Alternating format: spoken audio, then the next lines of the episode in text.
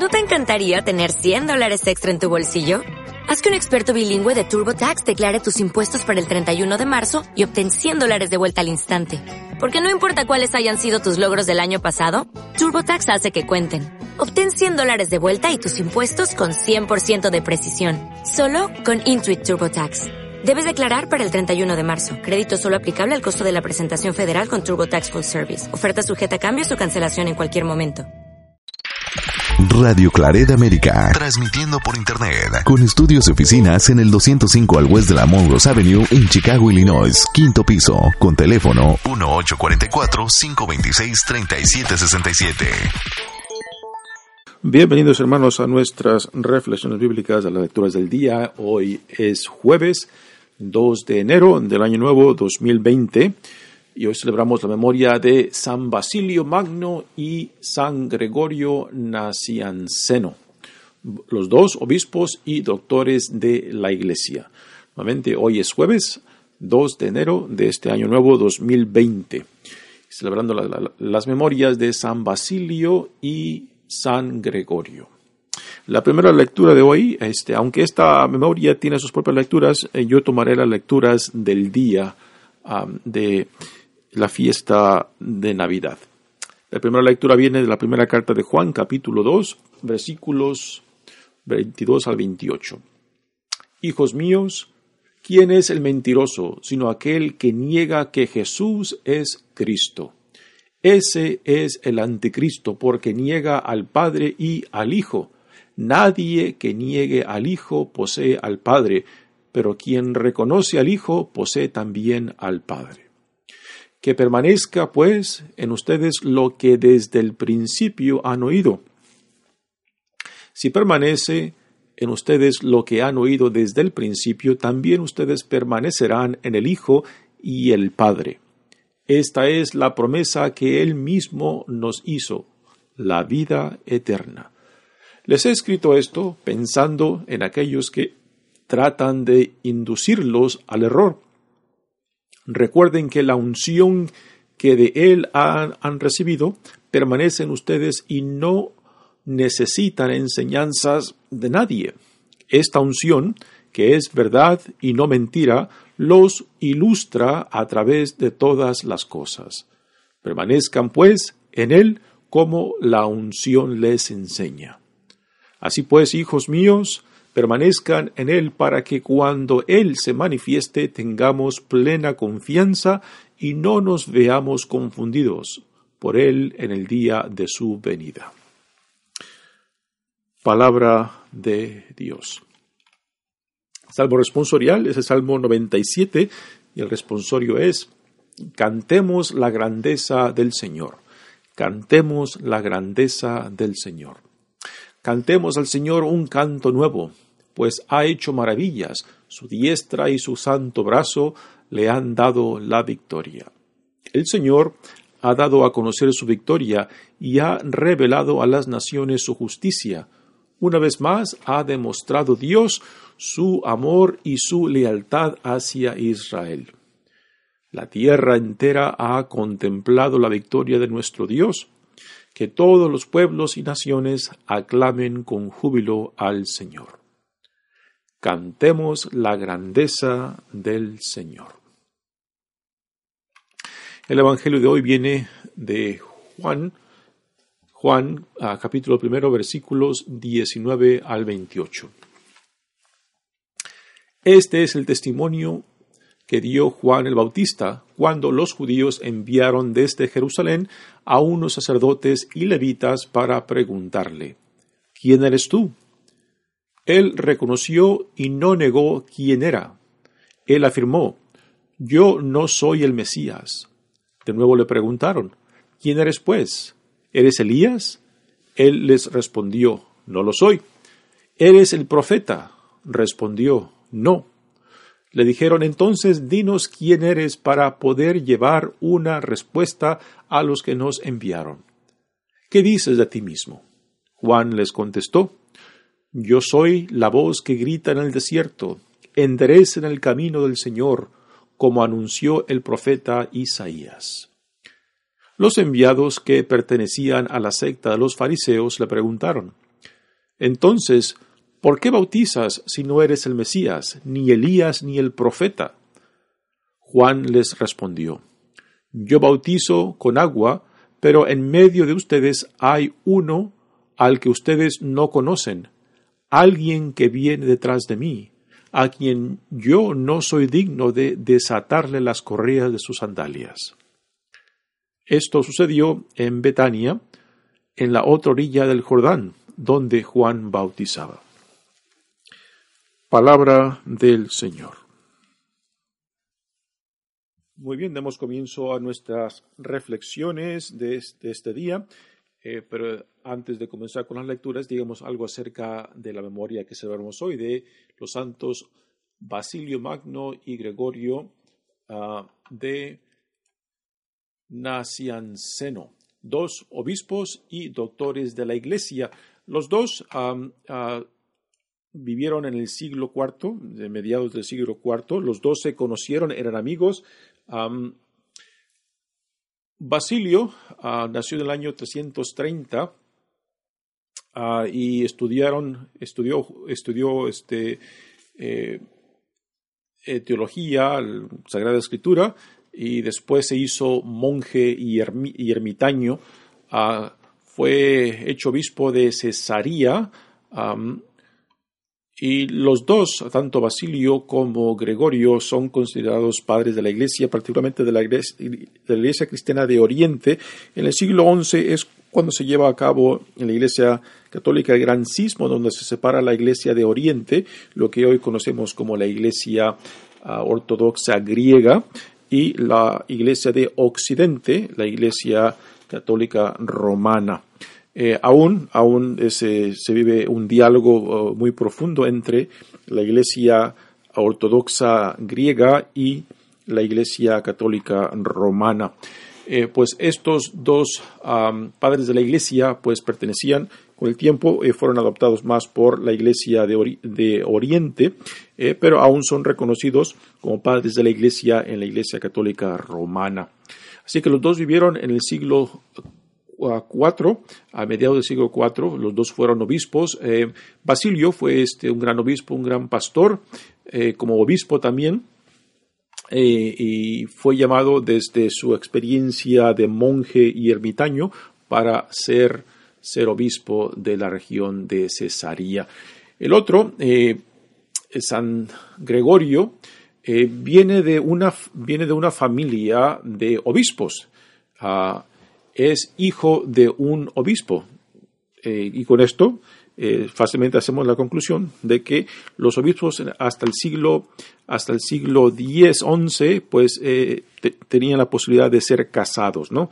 Así que en la, en la iglesia en los primeros diez los primeros ah, diez siglos, pues en la iglesia cristiana católica este, existían eh, tanto sacerdotes como obispos que eran casados. así que Gregorio, Gregorio viene de una familia eh, de mucha historia eh, de santos, ah, de santos este, que forjaron y dejaron una profunda huella en la iglesia primitiva. Ah, los dos fueron obispos, como dije antes, los dos, tanto Basilio como Gregorio, pues fueron grandes instrumentos en contrarrestar eh, la herejía de la, herejía arriana.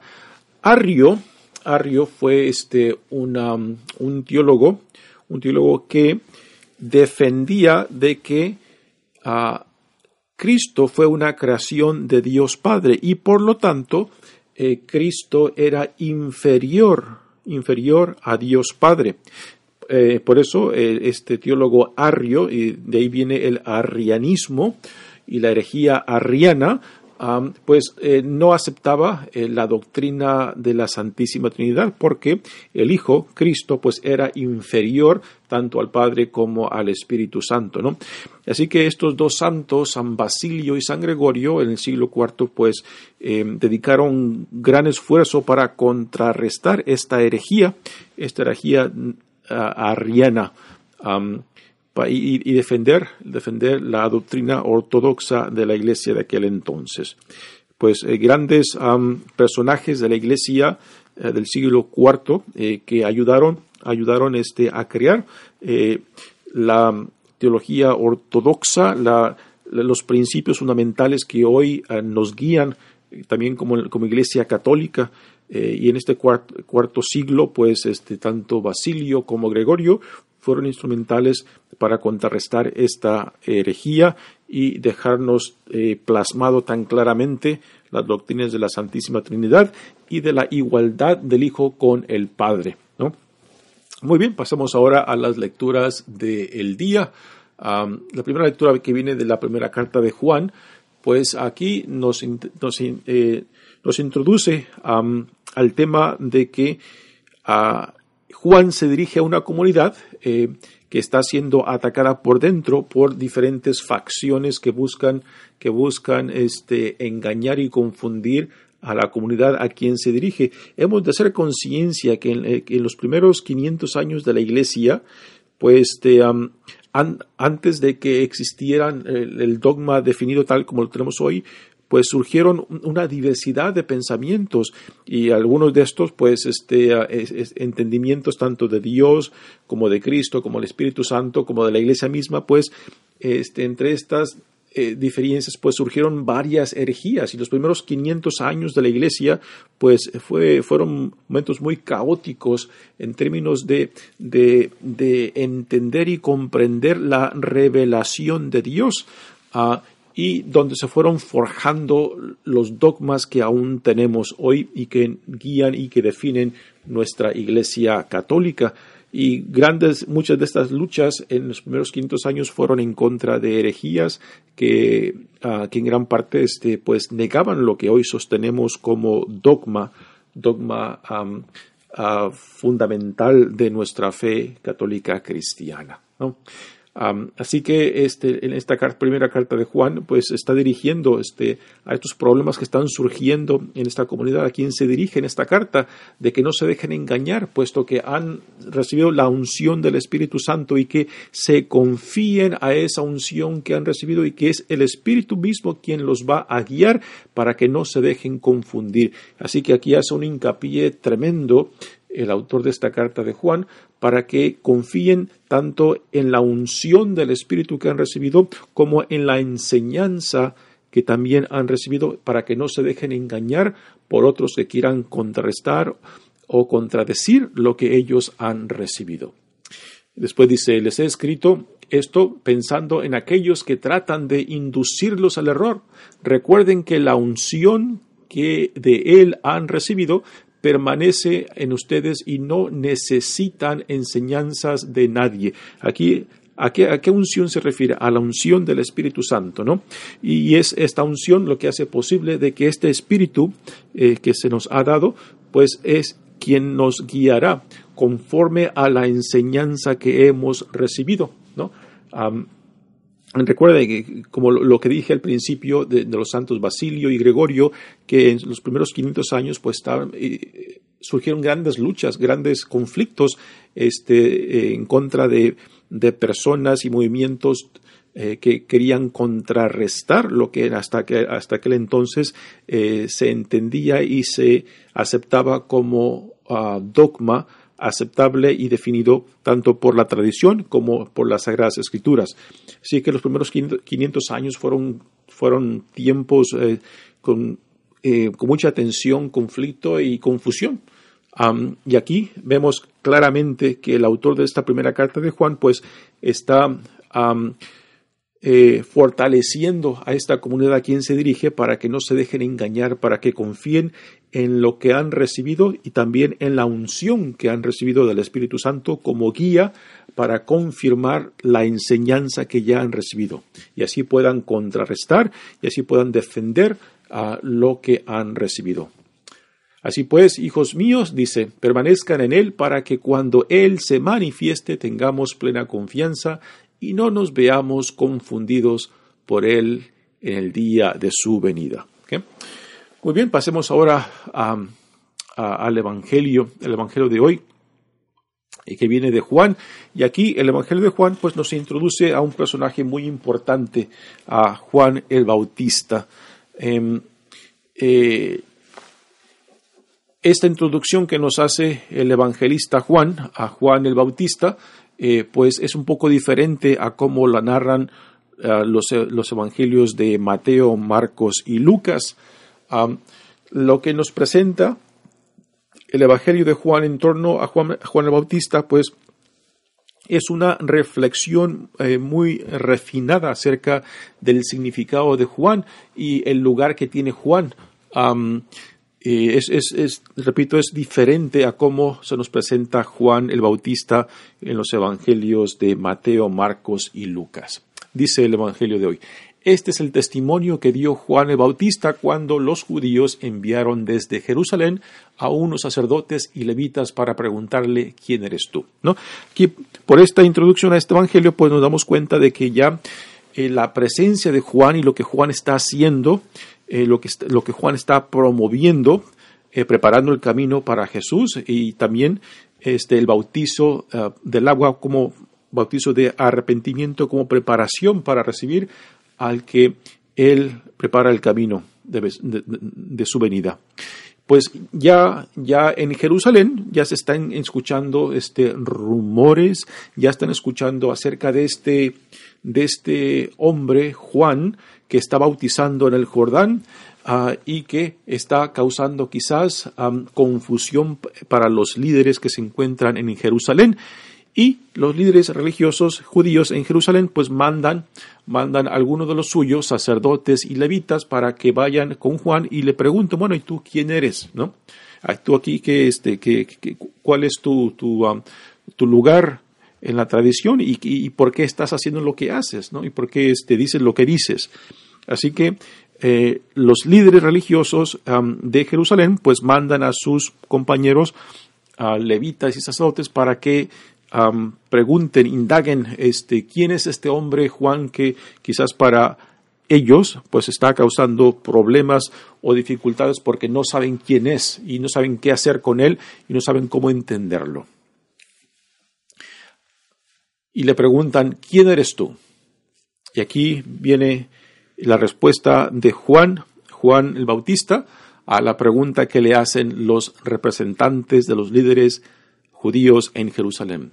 Él reconoció y no negó quién era. Él afirmó, él viene siendo Juan, yo no soy el Mesías, dice Juan. De nuevo le preguntaron, ¿quién eres pues? ¿Eres Elías? Él respondió, no lo soy. ¿Eres el profeta? Respondió, no. Aquí este, hagamos un pequeño, pequeño alto este, para eh, desempacar este diálogo entre los representantes que vienen de Jerusalén para cuestionar a Juan el Bautista. Le preguntan si es el, Mesías. Juan rotundamente este, niega de que él, él es el Mesías. Y esto es algo muy interesante porque Juan sabe claramente y no se deja, no se deja aún por algunos seguidores de él que lo quieren ver como el Mesías, ¿no? Y Juan está claro en cuál es su identidad y cuál es su misión. Su misión es preparar el camino para el Mesías, preparar el camino para que, para el que ha de venir, ¿no? Y Juan lo tiene bien claro este, esta identidad y no se deja confundir ni por los que lo siguen a él, ni por los que lo halagan a él, ni por lo que los los que lo cuestionan como estos que vienen de Jerusalén.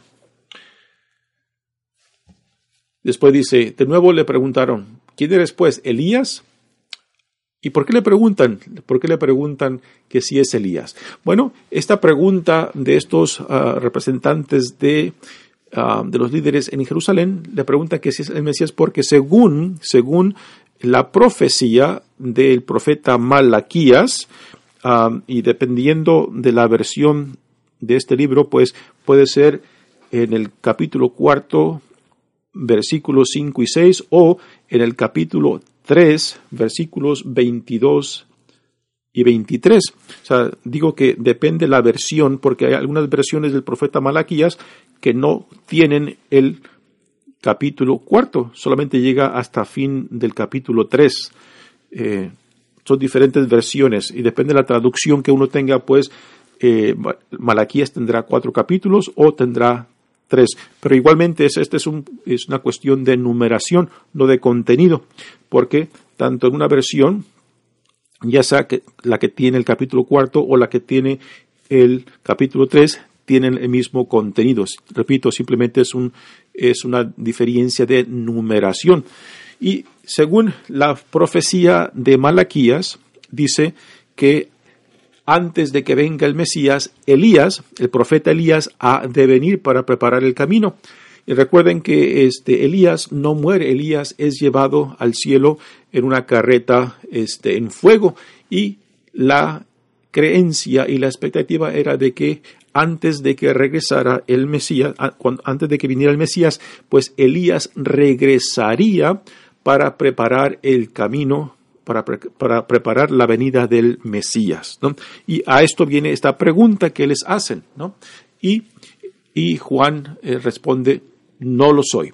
Y después la, la, tercera pregunta dice, bueno, este, ¿eres el profeta? ¿A qué viene esa pregunta del profeta? ¿Quién es este profeta que mencionan ellos? Bueno, también hay otra hay otra profecía que viene del libro de Deuteronomio, capítulo 18, versículo 18, donde este profeta aparecerá en la manera de un Moisés, ¿no? Moisés es el, profeta por excelencia del Antiguo Testamento.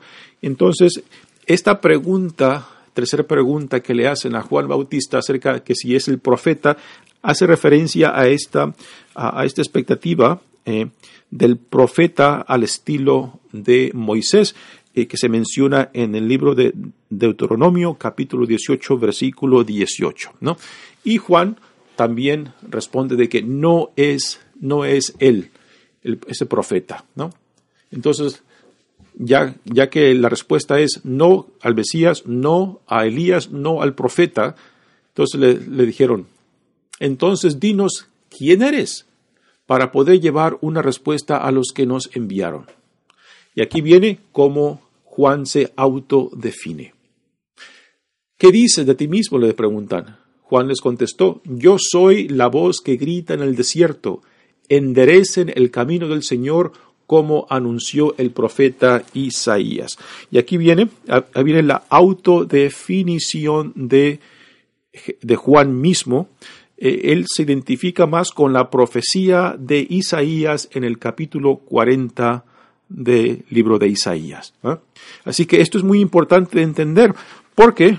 Porque aunque Juan el Bautista no se identifica como el Mesías, ni Elías, ni el profeta, este, sin embargo, en el Evangelio de Mateos, en el capítulo 11, por ejemplo, capítulo 11, versículo 13, eh, Jesús habla de Juan el Bautista que es, que sí es el Elías que había de venir, ¿no? Y también en, en Mateos capítulo 17, versículos 10 al 13, otra vez Jesús habla acerca de Juan Bautista y lo identifica con Elías, ¿no? con Elías. entonces, ¿cómo hemos de entender esto? Si Juan no se autoidentifica como Elías ni el profeta que debe venir, pero Jesús, Jesús sí lo identifica según el Evangelio de Mateos en el, capítulo 11, versículo 13 y capítulo 17, versículos 10 al 13, ¿no? Entonces, ¿cómo hemos de entender esta, esta, esta diferencia de cómo Juan se entiende a sí mismo y cómo Jesús entiende a Juan, ¿no? Bueno, este, podemos decir de que um, Juan el Bautista no se identifica como Elías según, según, la, según la, la profecía de, de Malaquías en el capítulo 3, versículos 22 al 23, donde habla que Elías ha de venir. Así que Juan el Bautista no se identifica con esa profecía. Juan el Bautista se identifica más con la profecía del profeta Isaías en el capítulo 40, ¿no? Ahora, Jesús identifica a Jesús como Elías porque Juan está llevando a cabo la función de Elías en preparar el camino, en preparar este, en regresar, regresar a este, al pueblo de Dios con el Padre, ¿no? Así que en, este, en, la función, en la función misma, en el ministerio mismo, mismo de Juan el Bautista, eh, para Jesús, Juan está llevando a cabo eh, la misión, está llevando a cabo el ministerio, está, está llevando a cabo lo que Elías estaba profetizado a hacer, preparar el camino y también regresar al pueblo de Israel al Padre, ¿no? Así que para Jesús, para Jesús es claro de que Juan el Bautista representa al tipo, al tipo, a la tipología del profeta Elías por lo que hace, por lo que lleva a cabo, por el ministerio que lleva a cabo. No hace una, una definición eh, de que Juan es Elías por cuestiones de nacimiento, por cuestiones este, teológicas. Eh, la, la, definición que Jesús hace de que Juan Bautista es Elías es por el ministerio, por la acción eh, misma y no por otra cosa, ¿no? Así que eh, yo creo que podemos este, llevar a cabo este, esta,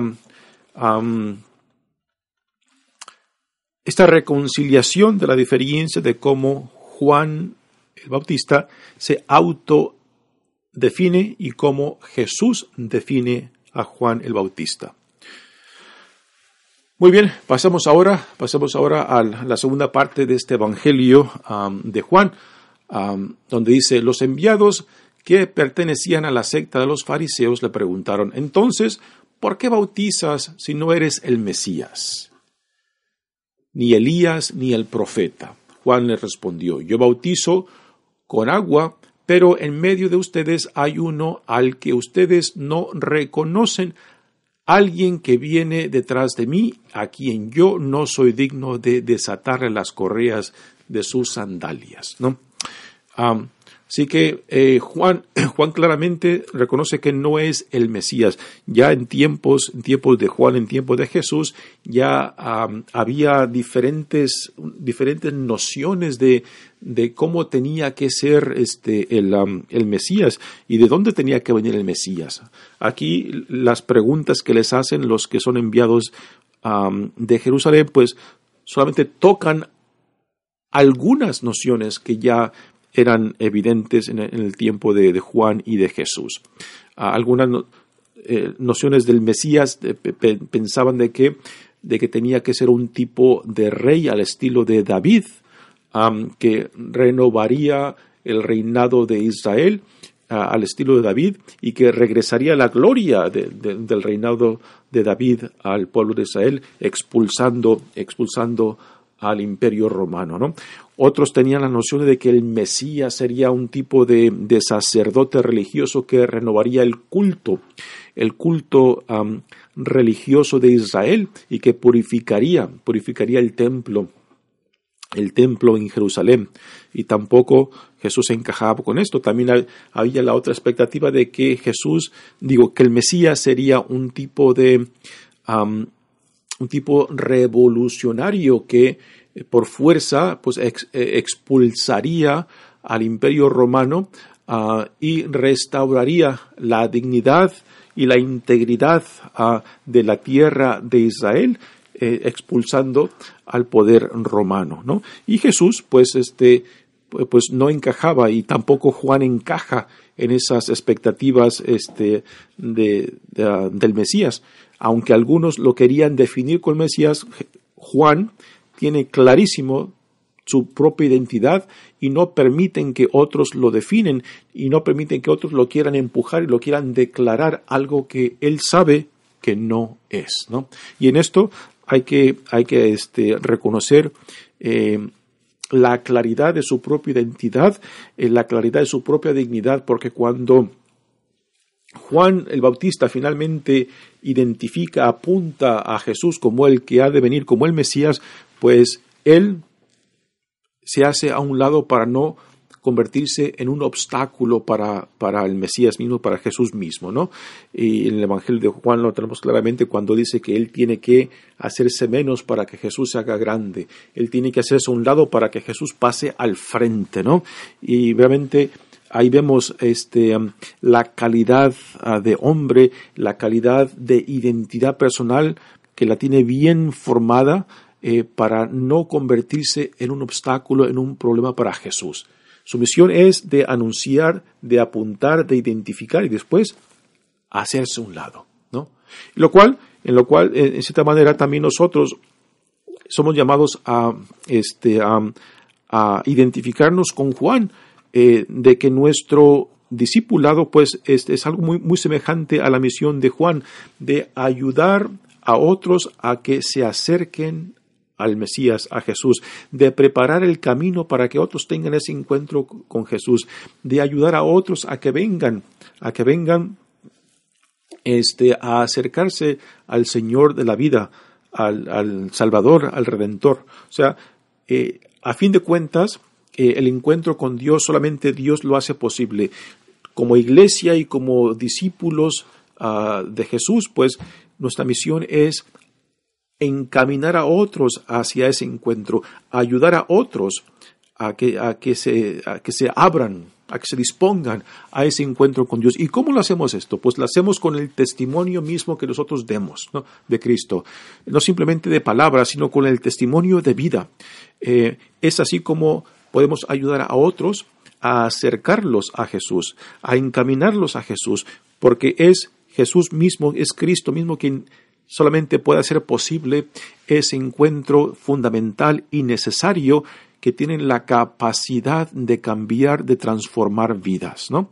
Así que Juan representa para nosotros un modelo ah, de cuál es nuestra misión, de cuál es nuestro ministerio y apostolado, preparar el camino para que otros lleguen, lleguen a Cristo, lleguen al Salvador, lleguen al Redentor y por medio de ese encuentro, pues, de que se den cuenta ah, de lo que Dios dice acerca de ellos y de la vida a la cual los llama Dios por medio de Cristo y, y, finalmente llegar a ser parte, parte de esta nueva realidad que se le llama el reino de Dios que Dios ha inaugurado en Jesucristo, ¿no? Repito, nosotros como iglesia, nosotros como individuos, pues simplemente somos al estilo de Juan, los que preparamos el camino, el camino para que otros puedan llegar a Cristo. Y en esto, pues, eh, realmente el, el, testimonio, el ejemplo que Juan nos deja es bellísimo y algo que tenemos que afirmar en nosotros para no, para no confundirnos, para no querer pensar de que somos otros, otros mesías, otros salvadores, ¿no? Hay que, hay que entender claramente cuál es nuestra misión, cuál es nuestro ministerio no somos otros Cristo, no somos no somos este otros salvadores. Salvador solamente uno, Cristo solamente uno, y nosotros simplemente somos testigos eh, que Dios nos, nos manda para preparar el camino para que otros, otros lleguen a conocerlo y al conocerlo amarlo y al amarlo servirlo. Muy bien, hermanos, pues mi nombre es Padre Tony Díaz, misionero claretiano. Eh, Hoy ya nos estamos acercando hacia el final de la temporada navideña. Dios nos ha dado un gran regalo en Jesucristo, pues que esta encarnación de, Cristo, de Dios en Cristo, pues nos ayude a recibir, recibir ante todo lo que Dios nos da para que despierte en nosotros el deseo y la capacidad de poder corresponderle dignamente. Que Dios los bendiga. Radio Clareda América.